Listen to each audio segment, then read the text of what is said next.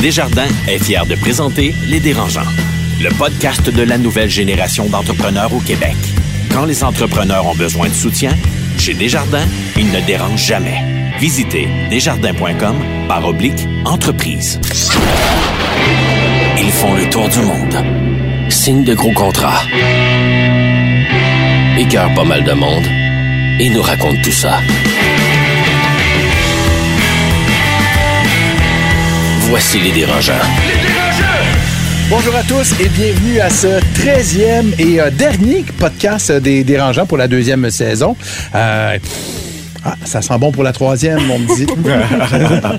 Je suis content d'être avec vous euh, aujourd'hui. Donc, Jean-Daniel va être avec nous, Marie-Claude aussi, Noah, bonjour. Bonjour, Pat. Salut, Pat. On va avoir aujourd'hui, on va se parler des, des mentorats, du mentorat, des mentors, euh, qui est un, un phénomène euh, qui est euh, bien populaire euh, au niveau de l'entrepreneuriat, moi que je connaissais pas, Euh, mais là je côtoie de plus en plus d'entrepreneurs et ça revient souvent ça sur le tapis, les fameux mentors. On va recevoir Marie-Pierre Morin également avec nous donc pour conclure en beauté cette deuxième saison. Mais pour l'instant, on va débuter bien sûr avec vos coups de cœur et vos coups de gueule. Et tiens, je vais débuter avec toi, Marie-Claude.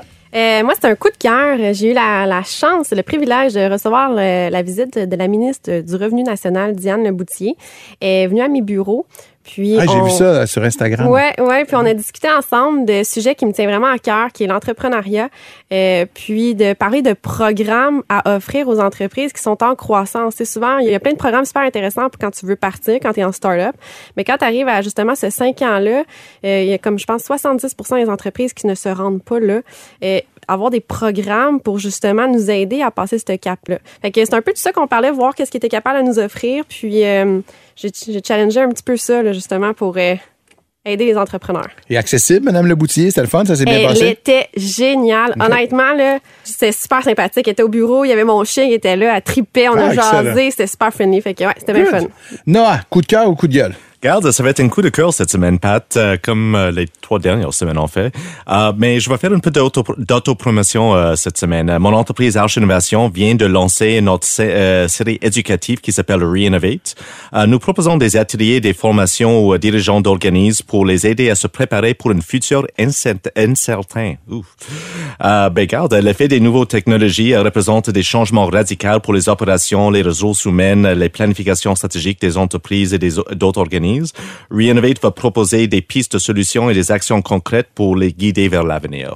Fantastique, t'es rendu comme Étienne et Jean-Daniel. Tu es coup de cœur sur tes propres entreprises. Ben, il faut en faire de temps en temps, euh, si on a un audi- auditoire. euh, C'est le dernier épisode. Jean-Daniel, veux-tu parler d'une de tes entreprises aujourd'hui, cette semaine encore, non? non, ça va être correct.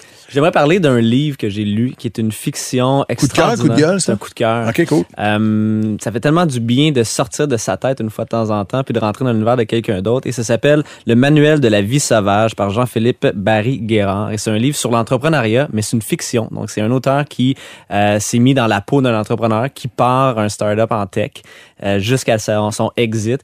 Et c'est euh, succulent. C'est extrêmement bon. C'est confrontant parce que des fois, tu te sens caricaturé. D'autres fois, tu te sens euh, épaulé, rassuré. C'est vraiment... euh, J'ai dévoré ça en, en une semaine et je le recommande fortement, autant pour les entrepreneurs et les non-entrepreneurs. C'est un bon livre, c'est bien écrit. C'est fait ici au C'est Québec. quoi le titre encore? Manuel de la vie sauvage par Jean-Philippe Barry-Guérard. T'es un lecteur, toi. C'est pas la première fois que tu nous parles d'un livre, il me semble. J'essaie de lire euh, ben, tous les soirs, mais c'est dur. Des fois, tu, tu deux pages, tu t'endors. Restez avec nous. au retour, on a avec nous Marie-Pierre Morin. Le podcast de la nouvelle génération d'entrepreneurs au Québec. Les dérangeants. L'entrevue de la semaine vous est présentée par le programme HOP du groupe Millésime. Votre équipe grandit. Profitez d'un accompagnement sur mesure dans vos défis de recrutement. Visitez millésimehop.com. Elle est euh, animatrice, actrice et euh, femme d'affaires. On est extrêmement content de recevoir dans Les Dérangeants Marie-Pierre Morin. Marie-Pierre, je suis content de te voir. Merci. Je. Euh, je viens de le dire, Marie-Pierre, animatrice, actrice, femme d'affaires. Comment ça fonctionne? Est-ce qu'il y a un plan de carrière qui est établi depuis un bout, que tu suis, qui est, que tu remets en question? Comment ça, comment ça marche tout ça? Non. Il n'y a pas de plan de match d'établi. En fait, euh, tout est très instinctif. Puis c'est ce que je dis souvent. Même dans les partenariats avec les marques que je vais faire, euh, faut que je le sente à l'intérieur de moi que c'est la bonne chose, puis que c'est la bonne compagnie, puis que ça va être honnête et organique. Moi, de me trouver une histoire de pourquoi je me suis mis à chauffer un Buick. Moi, mon grand-père, il chauffait des Buick toute sa vie. Puis mon, mon grand-père, il disait tout le temps Buick, bon genre, ça, c'est des bons genres. Puis mon, mon grand-père, il aimait tout ce qui était euh, euh, luxueux. Et tout. Fait que moi, là, Buick, dans ma tête, c'était plus nice qu'une Mercedes. là. Fait que quand Buick m'a appelé, moi, j'ai jamais aimé les chars. Mais là, j'ai dit, ah, c'est comme si, puis mon grand-père est décédé, j'ai dit, c'est comme si c'était grand-papa qui m'avait envoyé ça pour que moi aussi j'aille un bon char puis je sois en sécurité. OK, OK. Fait que c'est pour ça qu'on a dit oui à ça. Mais pour la, pour le reste, que ce soit en animation, en jeu, euh, toute la, la stratégie aussi euh, qu'on est en train de développer en production et tout ça, on le fait, euh, on le fait d'instinct. Euh, puis à date, ça a l'air de bien fonctionner. Fait que je me dis qu'on doit faire quelque chose de correct.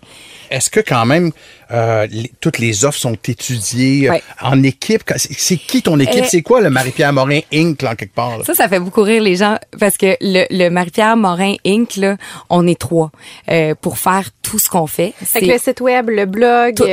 Euh, OK. tout ce que vous toute voyez. ta stratégie, toute parce la que t'avais stratégie. vraiment une stratégie super intéressante. Ouais. Tu avais comme tout effacé ton Instagram. Ouais. Euh, puis là, tu dis, OK, wow, c'est audacieux.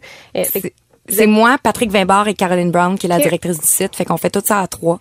Euh, là, maintenant, sur le site, on est chanceux parce qu'on a des collaborateurs qui créent du contenu pour nous. Euh, des gens aussi qu'on a euh, magasinés. Là. On voulait vraiment trouver des gens qui fitaient avec euh, avec l'ADN du brand. Euh, mais euh, mais oui, c'est ça. Ça se fait à trois. Puis, mettons, là, le- on est chanceux parce que là, le téléphone sonne beaucoup pour des partenariats, pour plein d'affaires. Euh, et c'est Patrick et moi, là, admettons, il me fait pas un, un résumé de tout parce que le téléphone sonne constamment. Fait que je vous dirais qu'on prend peut-être le, je sais pas moi, le 1 25e de ce qu'on se fait proposer. Euh, puis tu sais, c'est peut-être même moins que ça. Euh, mais faut sentir que moi, ça va me faire avancer en tant que brand. Que souvent, c'est, que les deux vont bien se servir. Tu sais, quand je pense à Blush ou à Bon Look, euh, je trouve que moi, ça fait rayonner mon brand. Même chose pour eux. Donc, c'est deux marques qui fonctionnent bien ensemble. Euh, mais, mais oui, ça se fait, ça se fait à, à très peu de personnes. T'es parti, on en parle, Occupation Double, honnêtement, moi, je l'ai complètement oublié. C'est le cheminement que tu fait depuis là, puis que finalement, tu sors dans un film de Denis Arcand, que ta prestation est incroyable. Merci. Est-ce que tu déjà dit, est-ce que tu t'es déjà questionné à, est-ce que, euh, tu sais, le sentiment d'imposteur, de où je pars, de où je suis, puis tu sais, finalement, t'excelles dans tout, mais est-ce que tu l'as à l'intérieur de toi, des fois, ce sentiment-là? Euh, Tu l'as déjà eu, en oui, tout cas. oui, oui, moi j'ai déjà eu, puis ça fait longtemps qu'on se connaît, puis tu le sais que je l'ai vécu longtemps, surtout en animation, je te dirais, euh, parce que je doutais beaucoup de mes aptitudes. Quand je faisais le show du matin, puis Pat remplaçait euh, Richard Turcotte à l'époque, on avait fait un été ensemble, puis je trouvais encore que je galérais, puis que j'étais pas bonne, puis que ma diction, ça marchait pas, puis qu'un matin sur deux, je me plantais. Euh, je me disais, je vais-tu finir par être bonne à un moment donné? Mais c'est grâce à des gens comme Patrick ou à Richard Turcotte ou à Patrick Langlois euh, qui m'ont appuyé, qui m'ont aidé. Herbie Moreau, euh, ça, ça, ça a aidé à me faire évoluer puis à ne pas me décourager. Dans le jeu, euh, quand j'ai eu fait les auditions, j'en avais fait trois. euh, quand j'ai décroché le rôle, c'est euh, c'est euh, Paul Doucet qui m'a dit à la lecture du texte quand tout le cast est arrivé. Puis là, ils arrivent tous un par un. Rémi Girard, Pierre Curzi, Paul Doucet, Alexandre Landry, euh, Louis Morissette, Maxime Roy. Là, moi, j'étais assise sur ma chaise, je shake, je je suis je suis mouillée jusqu'à la taille, là, je suis sur le bord de perdre connaissance. Et là, on arrive pour les... Mais tu sais, je- mon script shake et euh, on n'avait pas commencé encore. Puis Paul, il m'a dit, tu sais, Marie-Pierre, là, t'es là, là. T'as deux choix où tu vis avec le syndrome de l'imposteur puis qu'on va le voir à l'écran et que tu ne deviendras jamais une actrice ou à partir d'aujourd'hui de la minute où je te parle t'es une actrice puis que tu te crois tu vas être capable de le faire. Tu l'as fait l'audition, tu l'as décroché, le rôle là, il est à toi.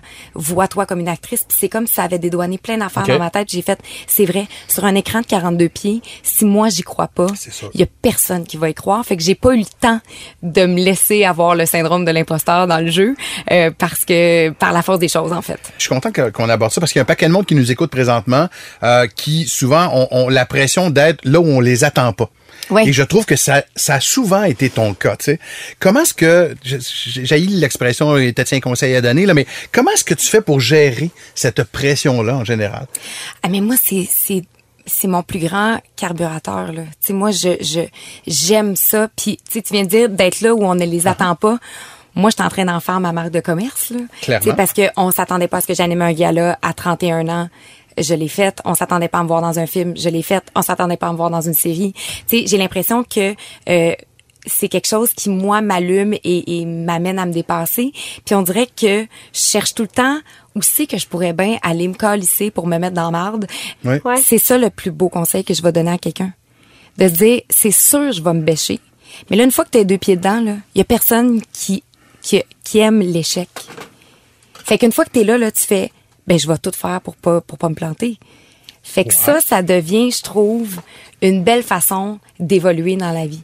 De se forcer à aller là où on devrait pas aller en sachant très bien qu'il y a un gros risque, mais de s'assurer de bien le faire puis de parfois s'entourer. Tu sais, moi, je regarde ton parcours et je suis fan du parcours. Vraiment, Ouais. je te vois où t'es à. Je, je regarde ça, je suis comme, c'est quoi la prochaine affaire qu'elle va faire? Ben là, c'est drôle parce que je délirais. Là, Là, je parlais avec euh, des gens sur le sur le plateau de la faille, puis j'étais allée voir beaucoup de théâtre euh, récemment, puis là, je me disais, ça serait drôle, tu sais, de faire une grosse production de théâtre parce que là le monde ils vont dire elle est folle tête là Wow. Mais je sais que puis moi j'ai des cordes vocales de marde je sais pas parler je sais pas poser ma voix T'aurais dû l'entendre le matin quand on arrivait Ah, de fun. maquillage à 5h30. Non, là. c'est un, c'est un, c'est un, c'est un gars de 55 ans qui a fumé toute sa vie, qui travaille sur un chantier, là. Euh, puis là, je me disais, tu sais, mettons, pour, encore une fois, moi, m'amener dans une zone où, je trouverais ça complètement débile, euh, ça pourrait être un, un affaire de même. Ou développer un nouveau marché, c'est sûr que là, ça s'est super bien passé en France. On a signé avec une agence là-bas. On est déjà en train de parler avec, avec des gens. Fait tu sais, je me dis, ça pourrait être ça aussi, de, de développer un nouveau marché. Mais moi, je, ne ferme jamais de porte. Euh, S'il y a quelque chose qui arrive, qui nous est présenté, euh, puis que je sens à quelque part, des fois c'est loin, là, des fois c'est caché bien bien loin, là, que j'ai le- la force de le faire, puis que ça va, ça peut fonctionner. Tu sais, Camille, le rôle dans le film de Denis, j'avais la certitude que j'étais capable de la rendre. Euh, si je l'avais pas eu, je me serais retirée.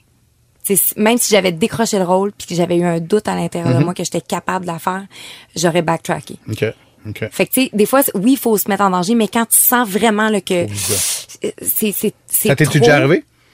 De dire, OK, oui, oui, j'accepte, puis finalement, hi, non. euh, euh, mon agent dit oui souvent à des affaires que moi j'aurais dit non, genre le galartiste. OK. Euh. Moi, je trouvais que c'était du suicide, mais vraiment du Ouais. suicide. Là. Tu sais, moi, j'ai pleuré, j'ai fait, j'ai fait une scène d'hystérie euh, quand il m'a annoncé. Comme ça, sur le coin d'une table que j'allais annoncer, que j'allais animer le galartiste. mais en- dans un meeting, là, tu sais, de contenu pour ma femme Puis là, il fait, ah oui, j'ai oublié de te dire, tu vas animer le galartiste. Puis là, je fais, excuse-moi. Eh ouais, pardon. De quoi tu parles? Il dit oui avec euh, Jean-Philippe Dion. Ben non, ben excuse-moi, je n'animerai pas. Et là, je me suis mis à crier, puis à pleurer, puis j'ai dit Ah je le fais ouais. pas. Fuck you, tu vas appeler TVA, tu vas lui dire que je le fais pas. Puis lui, lui, il pensait que j'étais capable. Fait que là, j'ai pas eu le choix de le faire, puis finalement, C'est lui qui t'a convaincu. ça a fonctionné.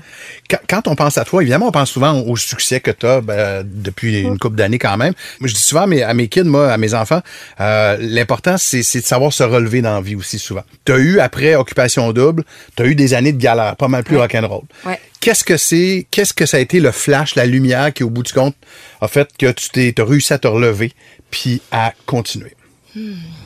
C'est vraiment une bonne question. J'ai été une couple d'années là, à, Ouais. f- à flotter. Là. À juste pas savoir qu'est-ce que j'allais faire dans la vie, à travailler dans un bar, à boire beaucoup trop parce que j'étais pas bien avec la femme que j'étais, puis avec ce que je faisais. Tu sais, je trouvais que je, je stagnais. Puis à un moment donné, je pense que c'est l'écœur en titre. Tu sais, c'est que moi, je suis une hyper performante, j'ai du monde du patin. À un moment donné, j'ai fait arc, je l'aime pas cette vie-là c'est qu'est-ce que je fais pour pour passer à l'autre étape? Euh, puis c'est Stéphane Laporte en fait qui m'avait donné un super conseil. Il m'a dit, tu sais Marie-Pierre, tu t'entêtes à rester chez TVA, mais peut-être que c'est pas chez TVA que tu vas te développer. Peut-être que c'est ailleurs. Tu sais, c'est des fois c'est de réaliser qu'il y a d'autres avenues possibles. Et c'est là que j'ai fait, ok, peut-être que c'est ça. Ok, ben je vais aller rencontrer Maxime Rémillard. Je vais aller voir si lui il aurait pas quelque chose pour moi. Puis je suis arrivée dans son bureau là, tellement volontaire. J'ai dit Maxime, moi là, je, je, vais faire du web, je vais, tu sais, n'importe quoi, là. Puis il m'a dit, mais je veux juste un petit show web que je pourrais donner sur les coulisses des shows qu'on fait à l'automne. J'ai dit, c'est parfait. Mais ça a été ça ma porte d'entrée, puis ça a été ça qui a été comme une espèce de déclic. Puis là, je voulais pas décevoir Maxime, je voulais qu'il me trouve bonne, puis je voulais qu'il regrette pas son choix. Fait que c'est tout là que moi j'ai réussi à me reconstruire, puis à me faire confiance, puis de fil en aiguille, d'avancer. Tu sais, après ça, il y a eu Herbie qui m'a donné une shot. Après ça, il y a eu euh, euh, euh, Jean-François Mercier qui m'avait pris comme collaboratrice sur son show d'écrire de l'humour, que j'étais pas drôle, que je savais pas écrire de l'humour. Tu sais, C'est- il y a- tu sais, il y a du monde qui a été un peu cave aussi dans leur prise de décision, mais qui moi m'ont servi. Euh, puis après ça, ben le, le show du matin. Tu sais, À chaque matin, ça a recommencé, mais le déclic, ça a été de savoir que même si tu penses qu'il y a juste un chemin, des fois, il y en a un autre qui est pas mal plus dark, puis qui est plein d'embûches, puis qui est... Mais tu fais, OK, il est peut-être moins le fun, celui-là, mais c'est peut-être lui que si je réussis à passer au travers, qui va être le plus payant des deux. Mais au départ, dans ce chemin-là, plein d'embûches, c'est pas que tu voulais le faire nécessairement. C'est pas C'était pas, moi, c'était pas à tout prix que je voulais faire de la télé. Euh, tu sais, je dis souvent que c'est un accident euh, parce que quand j'ai fait le banquier, tu sais, moi, j'ai tiré mon 15 minutes de gloire, puis j'ai surfé là-dessus, puis je savais pas trop ce que je voulais faire, puis j'avais pas un désir ultime de faire de la télé. Sauf qu'à un moment donné, j'ai regardé mes options, j'ai dit qu'est-ce qui me passionne? Tu sais, moi, j'aimais beaucoup la mode, puis j'ai réalisé qu'en étant sur des plateaux, j'aimais ça, que j'avais une aisance, euh, puis j'avais une profonde curiosité de l'humain. Tu sais, moi, j'aime faire des entrevues parce que j'ai le droit de poser toutes les questions euh, indiscrètes que parce qu'il y a jamais de réponses qui sont il y a jamais de questions qui sont indiscrètes que les réponses le sont. Euh, puis je me suis dit c'est ça, c'est là où je vais être capable de me nourrir puis de de pas avoir l'impression d'aller travailler chaque jour. Fait que c'est là que le déclic s'est fait aussi Ok, de dire c'est ça qui va me rendre heureuse dans la vie. Tu sais, on parle de performance, euh, on parle aussi d'angoisse de performance. Mhm. Est-ce que c'est quelque chose à laquelle tu es confronté fréquemment? Beaucoup. Puis comment en est-ce ce que tu gères ça? Tu sais, tu on te voit partout, t'es super active, l'anxiété t'as de envie dans une journée. là. Ouais. Comment est-ce que tu gères ça? Moi, faut que je livre. Puis au-delà de livrer pour mon producteur ou mon, mon diffuseur ou pour tu pour mon équipe, moi je veux livrer pour moi. Fait que ça c'est c'est une pression qui est gigantesque. là. Au moment où on se parle, on est à deux semaines du gala artiste. Fait que je vous dirais que je dors à peu près pas, que mes journées sont folles. Euh, comment je fais pour me calmer les nerfs?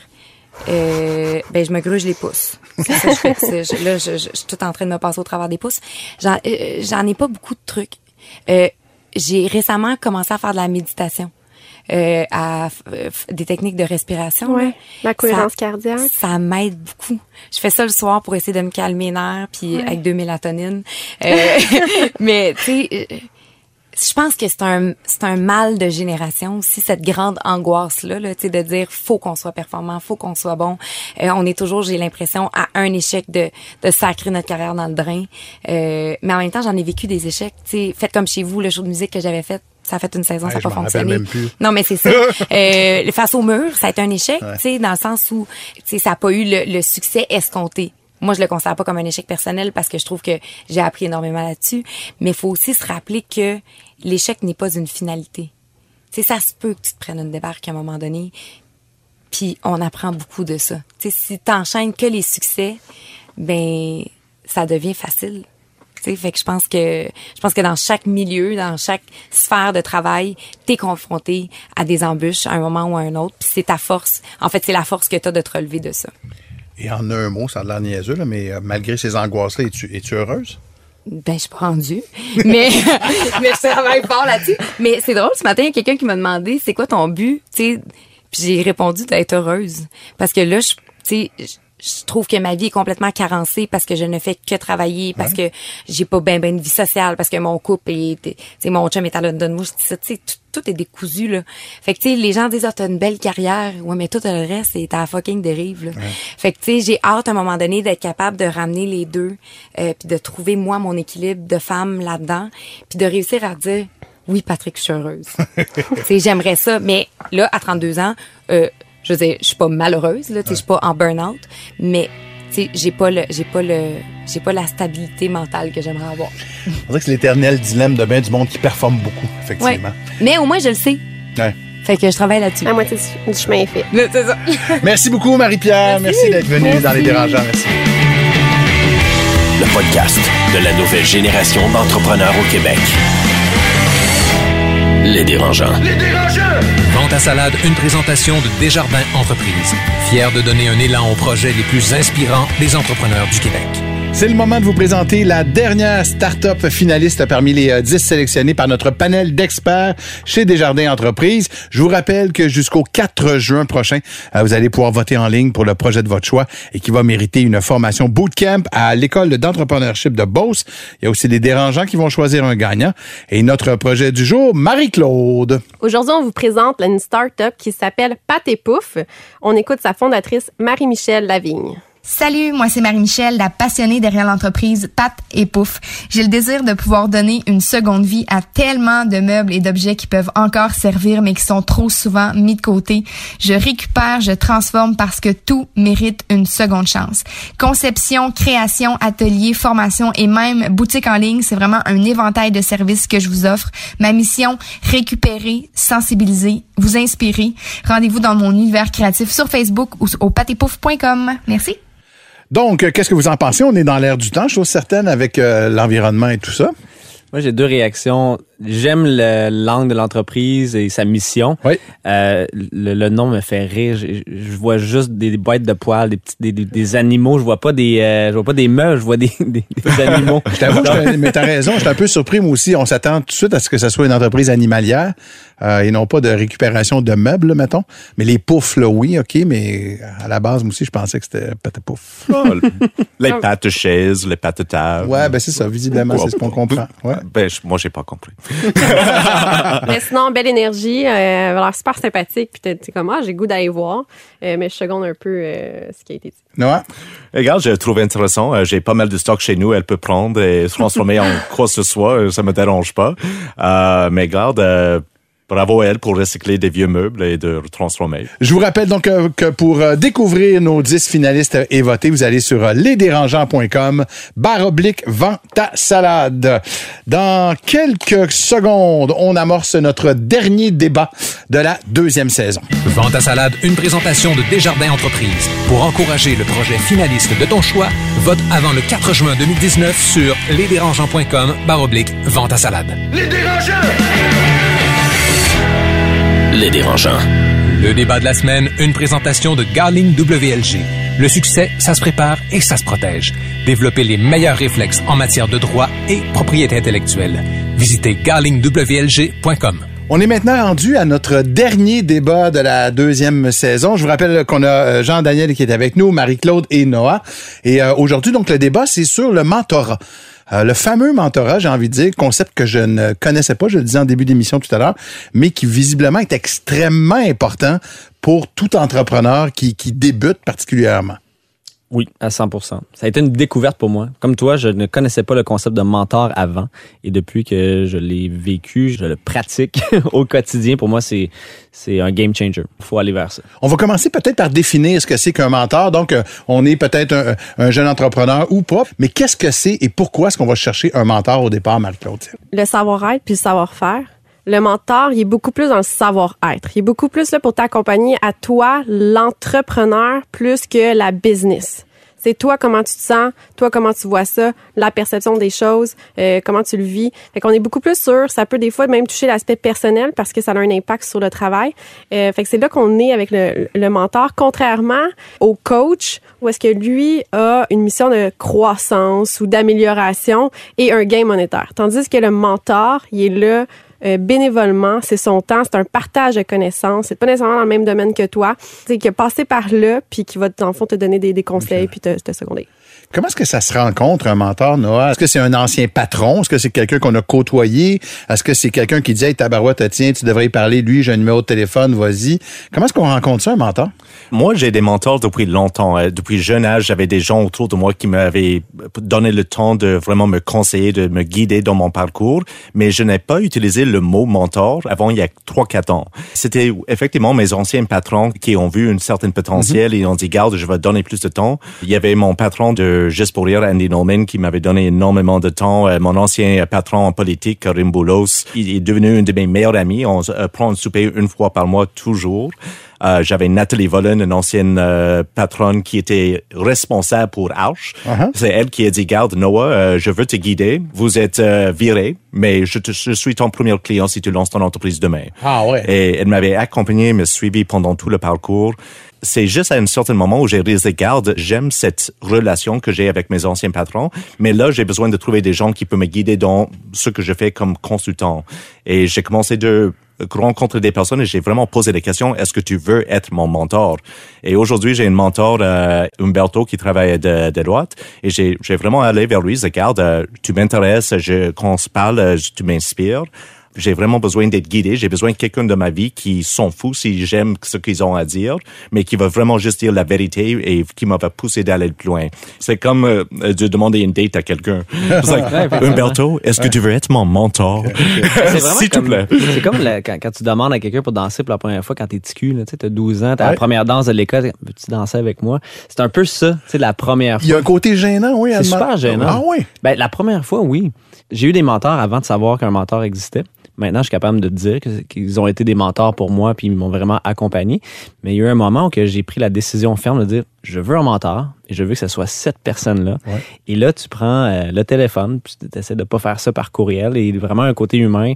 J'admire l'entrepreneur que tu es devenu. J'ai l'impression que j'ai beaucoup à apprendre. Est-ce que tu accepterais de me rencontrer? Il te connaissait pas, lui? Oui, c'est quelqu'un que, que, je connaissais. C'est un, ancien, euh, un ancien patron que je respectais beaucoup sa démarche, sa créativité entrepreneuriale. Et j'avais besoin d'avoir une perspective. Tu sais, souvent, on dit, euh, on regarde trop l'arbre, faut voir la forêt. Et quand tu es entrepreneur, ta job, toi, c'est de toujours voir la forêt et de t'assurer que chacun de tes employés sont en train de travailler un peu sur l'arbre. Un mentor te permet de voir au-delà de la forêt le monde. C'est important d'avoir cette perspective-là. Mais oui, c'était stressant parce que la première fois que j'ai pris le téléphone, c'est gênant. Tu te sens un peu tout petit dans tes shorts puis tu dis, ben, peut-être la personne va dire non puis toi, tu te sens niaiseux, tout ça. Puis jusqu'à présent, la plupart du temps, les gens sont honorés, sont contents puis ils veulent redonner. Oui, parce que on, le disait tout à l'heure, c'est un concept quand même qui est répandu. De toute façon, il n'y a rien de gênant, comme tu le dis. Là. Tout le monde est habitué à, à dealer avec ça. C'est comme le nœud suivant. Eux en ont eu. Uh-huh. Là, ils trouvent ça normal de redonner. Puis j'ai l'impression qu'un jour, quand on va avoir réussi euh, à un certain niveau, on va vouloir nous aussi euh, redonner. Oui, puis pour faciliter ça, il y a euh, le réseau M qui existe, qui s'occupe de faire des diades. Euh, puis moi, quand j'ai acheté... Qu'est-ce que c'est des diades, excuse-moi? Dans le fond, une diade, c'est justement de jumeler un mentoré avec un mentor. Quand j'ai, j'ai racheté l'entreprise familiale, euh, tu sais, j'étais vraiment seule. Puis je savais qu'il y avait ce service-là qui était offert aux entrepreneurs. Puis j'ai eu mon premier mentor. Puis mes diades, moi, ils ont duré deux ans. Je suis rendue à mon troisième mentor parce que l'entrepreneur évolue. Euh, puis est au bout de deux ans, ben je sentais qu'on était rendu ailleurs. Euh, ça avait évolué. J'étais rendue à une autre place. C'est super intéressant. Moi, mon premier mentor, euh, lui, il vendait à sa famille, il vendait à ses enfants. Ses enfants, j'étais comme à la position de sa fille. Fait que ça faisait une, vraiment une belle relation. Puis au bout de deux ans, je le voyais vraiment comme mon papa. je l'aimais comme ça. Je disais, OK, non, on est rendu à une autre place. Et avec après ça, j'ai eu quelqu'un de beaucoup plus politique. J'ai appris vraiment beaucoup de choses par rapport à ça, des affaires que euh, le correctly correct que moi je connaissais pas du tout. Puis travailler euh, la confiance en soi. Puis là, je suis rendue avec quelqu'un d'autre, puis on est rendu croissance, leadership. Je suis complètement ailleurs. Euh, je suis stock ben c'est vraiment le fun. puis, mais tu sais, elle, par exemple, j'allais aborder, puis j'ai dit, écoute, j'avais spoté, je, je, savais qu'elle était comme libre. J'ai dit, écoute, je pourrais-tu être ta mentorée? Puis c'était vraiment de même. C'est ah comme si tu vas hein? une première ah danse. Comme... Puis elle dit, oui, Marie, ça, ça me ferait vraiment plaisir. Puis écoute, je suis c'est vraiment un crush. Tu sais, t'es, un crush sur quelqu'un. Puis c'est drôle parce que là, on parle de des mentors qui sont euh, concrets. Mais il y a des, j'ai des mentors qui sont euh, non présents physiquement, qui sont des entrepreneurs que je n'ai jamais rencontrés, que je vois à distance et qui deviennent des mentors par leurs gestes, par la façon qu'ils gèrent leur entreprise. Puis ça aussi, ça a une certaine puissance d'être capable de se projeter dans l'avenir, de dire J'aimerais ça avoir cette trempe-là euh, plus tard. Mais ça reste plus des influences à ce moment-là qu'autre chose quand oui, même. C'est pas un mentor direct, mais ça un, un, mentor devient un peu comme ça. C'est une personne qui a été capable de te projeter plus tard, de dire ben tu m'inspires et j'ai confiance en toi. mais j'ai dit, tu ne trouves pas qu'un mentor doit avoir une proximité? Like, je comprends qu'est-ce que tu veux dire parce qu'il y a des, des grands entrepreneurs qui m'inspirent, que euh, je, je, prends des leçons euh, que qui partagent avec le monde, mais un mentor, pour moi, c'est cette conversation. C'est de vraiment être capable de s'asseoir avec quelqu'un et dire, regarde, voici ma problème du jour. Ah, tu as raison. En fait, c'est, je pense que le, pour moi, le mentorat a plusieurs facettes.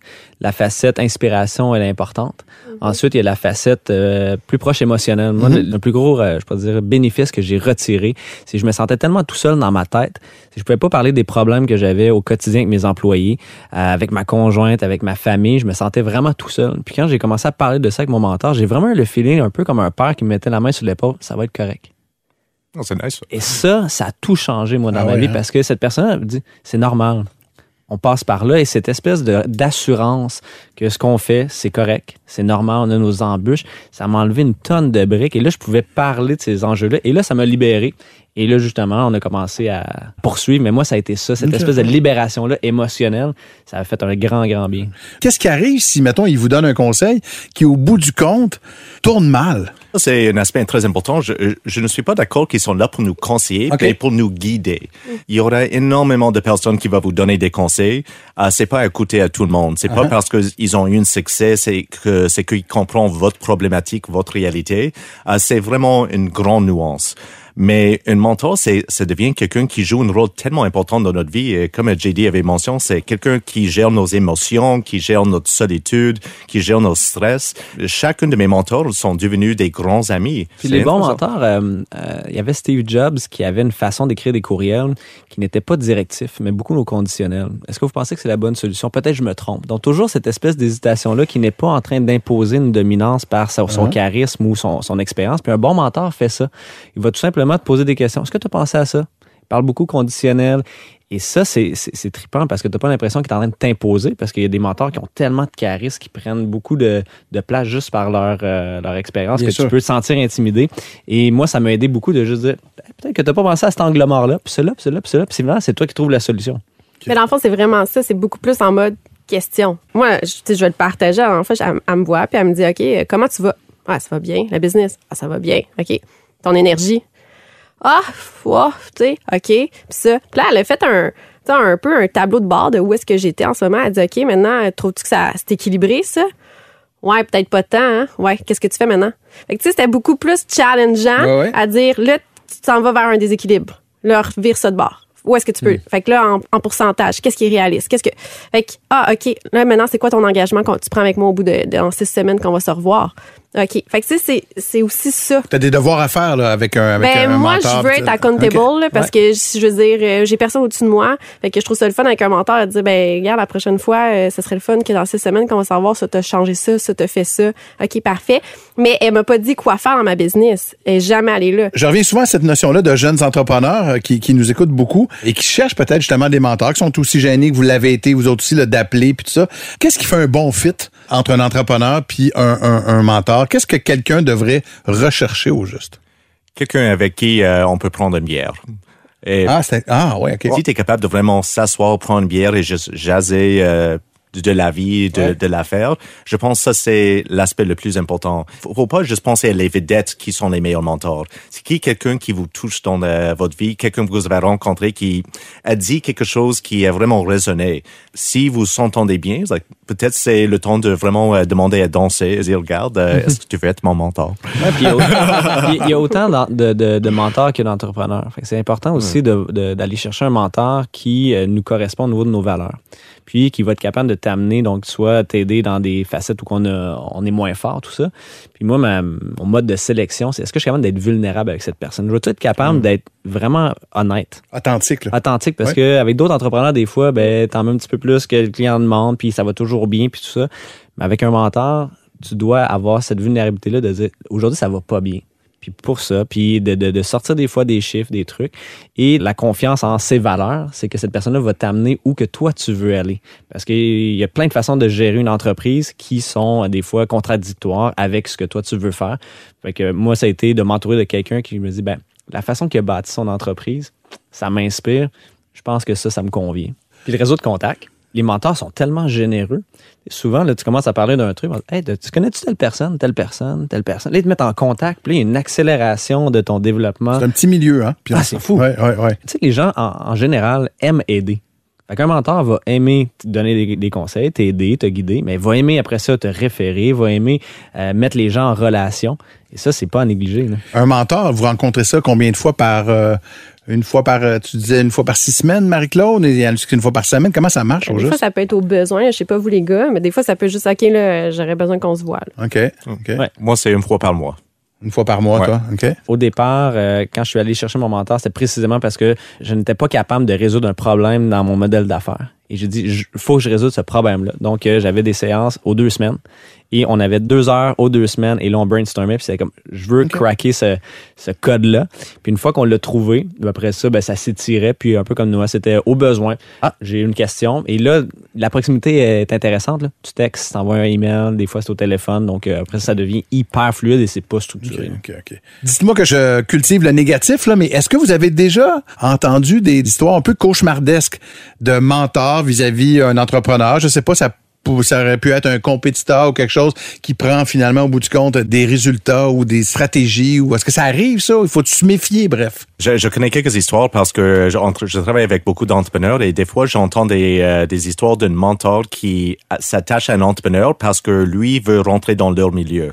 Alors c'est vraiment un peu de brain drain c'est de vraiment tout apprendre mais le mentor est comme on s'est dit est supposé être là pour soutenir l'entrepreneur. Alors qu'il est juste intéressé dans le fond. Ouais il y a même des histoires où un mentor va dire regarde, euh, je vais vraiment, je veux vraiment être plus impliqué. Je vais prendre juste une petite 1% de votre entreprise. Garde, fais ça jamais. Ah oui, ok, ok. C'est important de jamais s'associer à un mentor.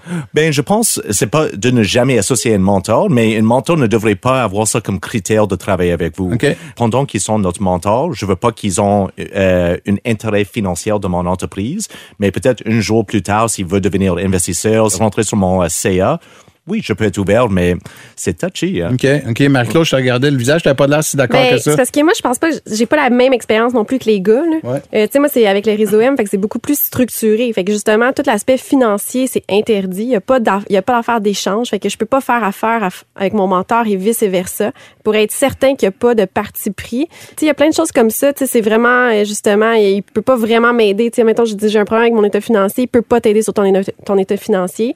Euh, fait que tu sais, t'aimes ou t'aimes pas, c'est sûr que c'est un, on est ailleurs, mais oui, j'en ai entendu des histoires. Et c'est super important que ça fit, tu sais, que, comme il disait tantôt. Puis, ce que moi j'ai déjà entendu, c'est vraiment des gens qui ils voyaient un intérêt à long terme. Puis c'est ça qui est nocif. Fait que si tu vois que finalement la personne elle, te parle, mais c'est parce qu'elle aimerait ça parler à Joe Blow qui est ton ami, ou euh, elle voit peut-être un potentiel de votant court. Ah, c'est tough ça de, de, se rendre compte de ça au départ là. Ouais, en fait c'est de toi-même décider que tu veux un mentor? Qu'est-ce que tu veux comme mentor? Qu'est-ce que tu vas aller chercher dans cette relation-là? Ben, peut-être une sécurité émotionnelle, peut-être des contacts, peut-être que tu vas avoir des conseils. Il faut que ça soit clair. Mais c'est toi qui dictes un peu ce que tu veux. Là. Puis après ça, je pense que faut pas virer paranoïaque non plus. Là. Honnêtement, on en a plein des gens dans notre entourage. Puis, tu sais, oui, je parle de mon mentor, mais à quelque part, moi, je trouve que j'ai, j'ai plein de mentors un peu partout. là. J'ai une question sur quelque chose que j'ai jamais vécu. Ah, lui, je sais qu'il va être bon, je l'appelle. Les gens sont super généreux. On est dans un partage de, de, de, de bonnes pratiques. Ce que, ce que je retiens, c'est que c'est beaucoup vous qui choisissez votre mentor quelque part. Et, je suis un peu surpris parce que je connais des gens euh, dans une école euh, universitaire d'entrepreneuriat que je ne nommerai pas, mais qui se font imposer des mentors. Euh, ça se peut ça, se faire imposer un mentor? Faut-tu se méfier de ça à ce moment-là? Ah, c'est drôle. Moi, mon mentor, c'est très personnel. Puis mon associé dans mon entreprise n'a pas accès à mon mentor. Puis je lui ai dit de se trouver un ou une mentor. Donc, je lui ai imposé, je pourrais dire, le fait d'aller chercher un mentor. Mais c'est quand même lui qui va le choisir. Mais c'est lui qui va le choisir. Ouais. Je pense que peut-être dans un cadre universitaire, c'est plus de, de comprendre la notion de mentorat. Tu sais, c'est comme t'apprends à dire, ben, fais un plan d'affaires, ben, je t'impose de faire un plan d'affaires. Ouais, ouais, en réalité, t'en feras peut-être pas un de cette façon-là. Fait que je pense qu'en en, général, les gens ne se feront pas imposer quelqu'un. Euh, tu peux le faire imposer un conseiller, tu peux le faire imposer un coach. Je pense que se faire imposer un mentorat, c'est peut-être une mauvaise idée. Ouais. Par contre, moi, j'ai j'ai vu la différence avec mon associée quand elle s'est trouvée sa propre mentor, qui était un peu la personne en qui elle, elle se voyait plus tard, qu'elle avait des aspirations. Euh, ça l'a complètement changé notre dynamique. Ça l'a tout aidé. Parce que finalement, il y avait des enjeux que nous, on vivait comme associés qu'on on parle pas des fois, c'est plus personnel, qu'elle pouvait parler à l'extérieur et ça l'a ramené des solutions dans notre entreprise et je l'ai vu éclore et maintenant c'est une gestionnaire et une entrepreneur, je trouve, encore meilleure que qu'est-ce qu'elle était puis que quelque chose que moi j'aurais pas pu lui apporter. Puis je trouve ça beau qu'elle elle puisse devenir de mieux en mieux puis elle, elle, s'est vraiment rendue une rockstar puis elle avait tout ça en elle mais c'est vraiment, elle a trouvé sa, son propre mentor, puis je pense qu'elle va continuer à évoluer comme ça. Ouais, c'est intéressant, ça, quand même. Ouais. Fait que, écoutez, c'est comme ça que se termine euh, cette deuxième saison des Dérangeants, avec vous, Jean-Daniel, Marie-Claude, ben, Noah. C'est une belle Mais. Pat, tu nous quittes euh, pour l'été, c'est quoi ça? Euh, Qu'est-ce qu'on va faire? Ben non, on va faire des barbecues ensemble. Ta petite Ouais. casquette, ta chemise hawaïenne, tes gogoons. Ouais, je compte vous autres de m'inviter dans vos piscines, mes tabarouettes. Ouais, Il y a mon pas piscine personne. est sur Stanley, c'est le Y. Je vous souhaite euh, effectivement un très, très bel été à tout le monde. On va peut-être se revoir pour une troisième saison. Qui sait? Ça va sûrement être annoncé à un moment donné euh, sur euh, les réseaux sociaux. Mais évidemment, on a des, euh, on a des remerciements à faire, bien sûr. Euh, on veut, euh, on veut pas oublier. Il y, a, il y a évidemment beaucoup, beaucoup de gens qui contribuent au succès de ce projet-là. Parce qu'effectivement, ça a été encore une fois un magnifique succès. Et je tiens à féliciter tous les dérangeants d'ailleurs, dont ceux qui sont pas avec nous aujourd'hui. Merci donc à nos partenaires commerciaux, Linda Coach et Karen Lafleur de Desjardins d'entreprise. Il y a Delphine Robert et Christelle Dubrul de Garling WLG. Chloé Tisdale et Jenny Robillard de Millissim Up. À nos partenaires de production également, euh, Consulat, Gimmick Studio, Production Underground. Merci aussi à notre animateur, Pat. Sérieux, bon job, vraiment.